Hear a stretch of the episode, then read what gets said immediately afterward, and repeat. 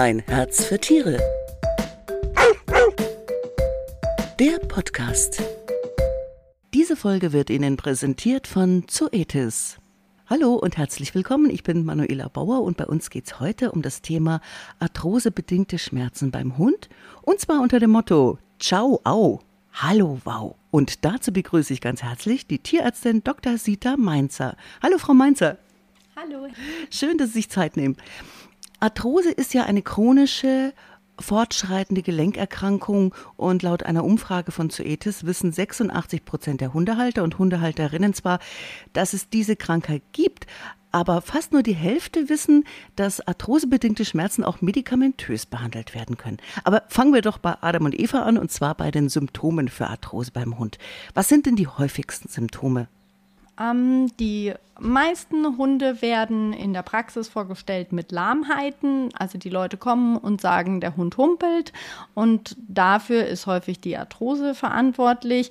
Manchmal ist es aber auch so, dass die Besitzer und Besitzerinnen kommen und sagen, die Hunde meiden spezielle Bewegungen, die wollen keine Treppen mehr steigen, die wollen nicht mehr ins Auto einsteigen oder springen mhm. oder sind einfach weniger aktiv.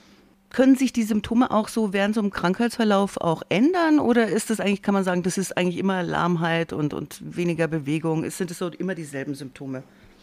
Hm, also die Arthrose ist ja in den allermeisten Fällen eine fortschreitende Erkrankung. Das heißt, meistens werden die Symptome schon schlimmer mhm. und es entsteht ganz oft ein Teufelskreis, wenn der Hund schon an dem Punkt ist, wo er einen chronischen Schmerz hat, dann möchte er sich weniger gerne bewegen, dann baut er Muskulatur ab, weil er sich weniger bewegt, dann wird das erkrankte Gelenk noch schlechter kompensiert und dann möchte er noch weniger laufen. Und dann wird also, er dick.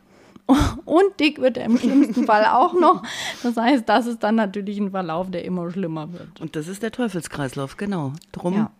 wie bei allen Krankheiten, wäre den Anfängen. Also einfach frühzeitig erkennen und was unternehmen vor allem. Ja. Mhm. Zoetis hat ja in der aktuellen Umfrage außerdem erfahren, dass 18 Prozent der befragten Hundehalter und Halterinnen einen oder mehrere Hunde besitzen, die an Arthrose erkrankt sind. Gibt es denn Hunde, die besonders gefährdet sind, eine Arthrose zu entwickeln? Also zum Beispiel bestimmte Rassen oder gibt es auch ein Geschlecht, was äh, äh, ja, eher zur Arthrose neigt, Weibchen oder Männchen? Oder braucht es vielleicht bestimmte Vorerkrankungen, um an Arthrose zu erkranken?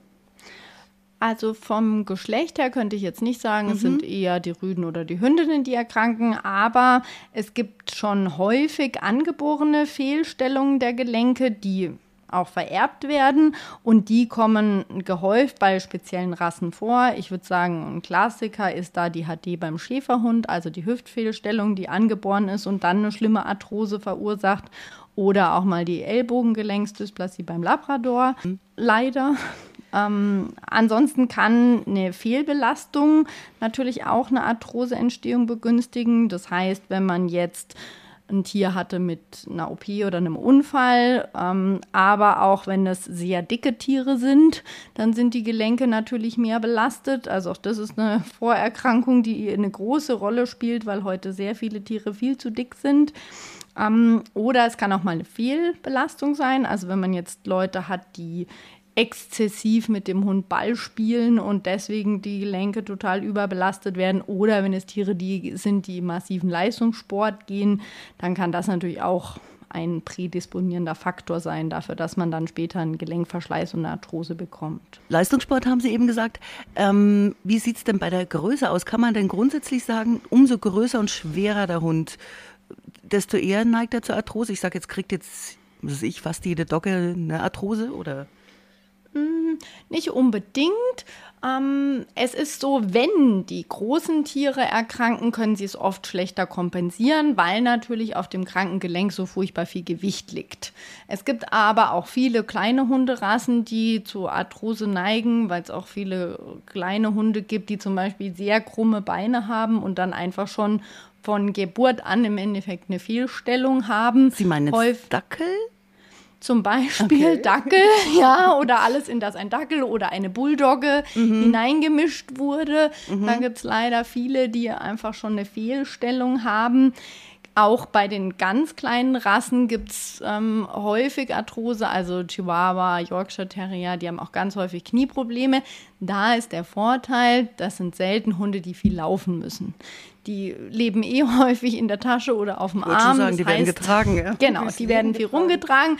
Das heißt, die haben nicht weniger Arthrose als die Großen, aber man kann eine leichtere Maßnahme machen, indem man sie mitnimmt und trotzdem am Leben teilhaben lässt, indem sie halt in der Tasche sind. Das ist mit der Dogge jetzt schwieriger. Genau. Da sind wir eigentlich schon beim nächsten Stichwort. Wie ist denn die, wie wird denn die Lebensqualität von so einem Hund mit Arthrose eingeschränkt? Ich denke, es ist nicht zu unterschätzen, dass das Leben schon eingeschränkt wird, wenn man einen chronischen Schmerz hat. Das heißt, häufig versuchen die Tiere bestimmte Bewegungen zu vermeiden. Die können dann nicht mehr so ausgelassen spielen. Die können sich zu Hause nicht mehr so richtig bewegen, weil die versuchen, die Treppe nicht mehr zu gehen oder nicht mehr irgendwo hochzuspringen. Und dann erleiden die auch oft schlimme andere Verspannungen, wenn die eine Fehlbelastung einnehmen. Ich denke, da gibt es viele Faktoren, die dann schon dazu führen, dass ihre Lebensqualität eingeschränkt ist durch den Schmerz. Mhm. Und kann man denn die Entstehung der Arthrose, kann man da überhaupt vorbeugen? Und wenn ja, wie? Weil ähm, laut Umfrageergebnissen achten ja 85 Prozent der Befragten auf die Ernährung und 71 Prozent auf eine ausreichende Bewegung ihres Hundes. Und das ist ja schon mal sehr viel, sage ich jetzt mal. Und das reicht nicht aus? Hm, leider kann man nicht alle Komponenten, die dazu führen, dass eine Arthrose entsteht, beeinflussen. Ähm, wenn jetzt eine Vorerkrankung vorliegt, dann kann man vielleicht das Fortschreiten der Arthrose eindämmen, aber man kann es nicht aufhalten. Also wenn der Hund eine angeborene Fehlstellung hat, dann kann ich ihn noch so gut bewegen und füttern. Ich werde es nicht komplett verhindern können. Ähm, die korrekte Fütterung und auch die korrekte Belastung ist trotzdem sehr wichtig. Also gerade in der Wachstumsphase ist es äußerst entscheidend, dass die Tiere richtig gefüttert werden, dass das Calcium-Phosphor-Verhältnis passt, dass die richtige Eiweißzufuhr da ist und die sollten im Wachstum auch nicht überbelastet werden. Ähm, damit Keine Treppen steigen.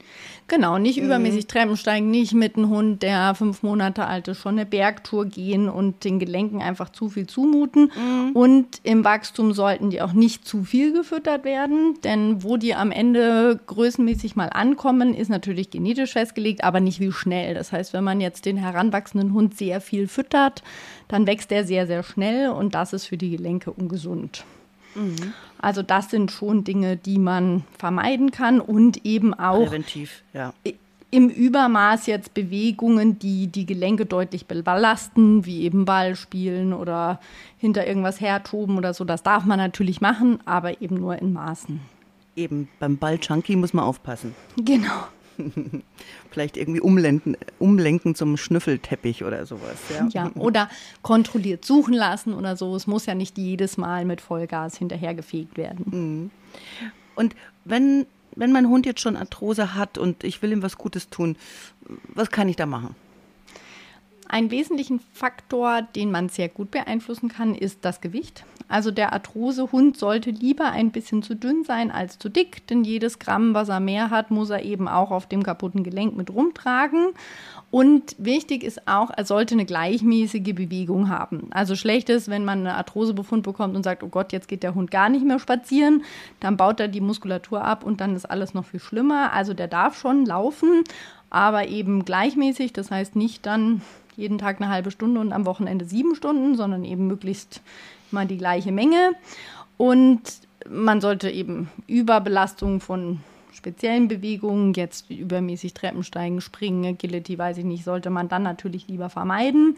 Ansonsten kann man eine gute Physiotherapie immer wieder mit einfließen lassen. Das ist auch was, was vielen Arthrose-Patienten hilft, wenn die auch gezielte Übungen dann machen, um bestimmte Muskelregionen besser aufzubauen. Das kann natürlich helfen. Wenn man einen Patienten hat, der dann wirklich richtig Schmerzen hat, dann kann man natürlich auch Medikamente mit einfließen lassen, wenn er sie benötigt. Oder auch Nahrungsergänzungsmittel, die den Gelenkstoffwechsel verbessern. All das kann man über den Tierarzt natürlich dann auch beziehen. Hm. Schmerzmittel natürlich auch ganz wichtig, ne? Genau, wenn es an einem Punkt ist, wo man sagt, das Tier hat wirklich Schmerzen und ich kann es übers Management nicht mehr lösen, dann braucht es natürlich dagegen Medikamente. Mhm. Es gibt auch sonst ein paar Hilfsmittel. Ich denke jetzt sowas zum Beispiel wie an so eine Rampe zum Einsteigen ins Auto. Ja. Oder so rutschfeste Teppiche, damit er zum Beispiel nicht auf dem Parkett ausrutscht oder so.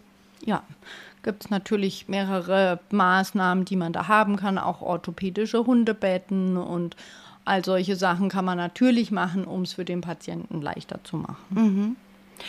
Wie kommt es denn zu sogenannten Arthrose-Schüben und woran lassen die sich erkennen?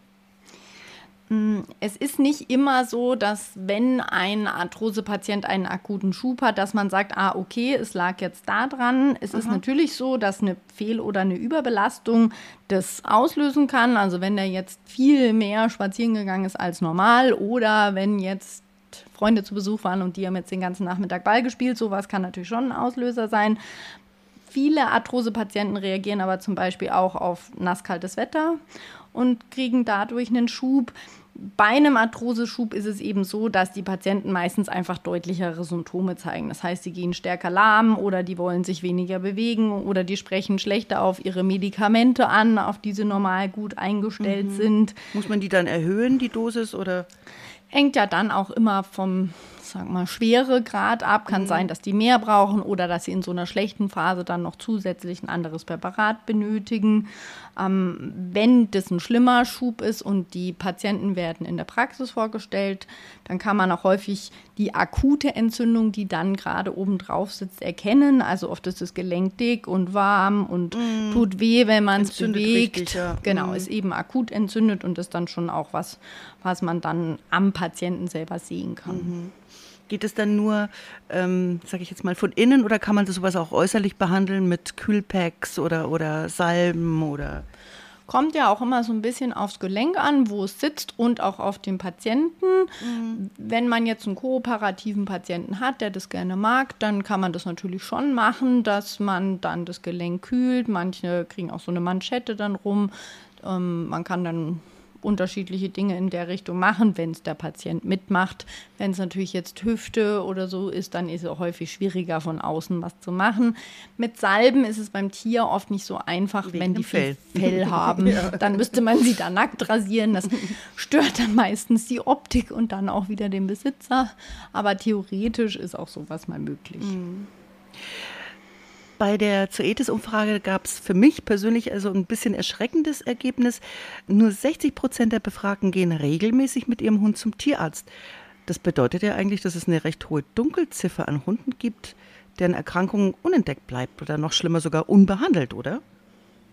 Ja, das ist durchaus auch was, was wir hier immer wieder beobachten. Es ist auch oft so, dass Patienten wegen ganz anderer Dinge vorgestellt werden oder auch nur zum Impfen und man dann mehr so nebenbei erfährt, mhm. ach so, der humpelt auch schon länger oder der kann die große Gassi-Runde gar nicht mehr mitgehen oder der ist weniger aktiv und dann stellt man oft einen Arthrosebefund mehr so als Zufallsbefund fest. Ähm, es ist leider oft so, dass gerade bei mittelalten bis älteren Tieren die Leute bei einer Lahmheit oder auch bei einer Innenaktivität sich denken, na ja, der ist jetzt alt. eben alt mm. und das ist jetzt eben so. Deswegen Gehört sind es häufig mm. Patienten, wo man es erst spät feststellt und dann auch erst spät in die Therapie einsteigen kann. Ja, da wäre Ihrer natürlich jetzt einfach nicht nachlassen sozusagen und regelmäßig einfach den Gesundheitszustand vom Tier prüfen lassen. Ne? Auf jeden Fall. Da mhm. ist noch Handlungsbedarf da, dass man da mehr Aufklärungsarbeit leistet, zu sagen, je früher man gerade bei Gelenksgeschichten noch einschreitet, desto besser und mit lang guter Lebensqualität kann man die Patienten erhalten. Denn je früher wir noch eingreifen können, desto mehr gute Chancen haben wir noch, das in die richtige Richtung zu leiten. Ja, vielen Dank, liebe Sita Mainzer, für die Tipps und Infos rund um das Thema Arthrose unter dem Motto Ciao Au. Hallo, wow. Ich sage Ciao und Servus, bis in zwei Wochen und herzlichen Dank an Dr. Sita Mainzer für das Gespräch. Tschüss. Sehr gerne. Tschüss. Ein Herz für Tiere. Der Podcast.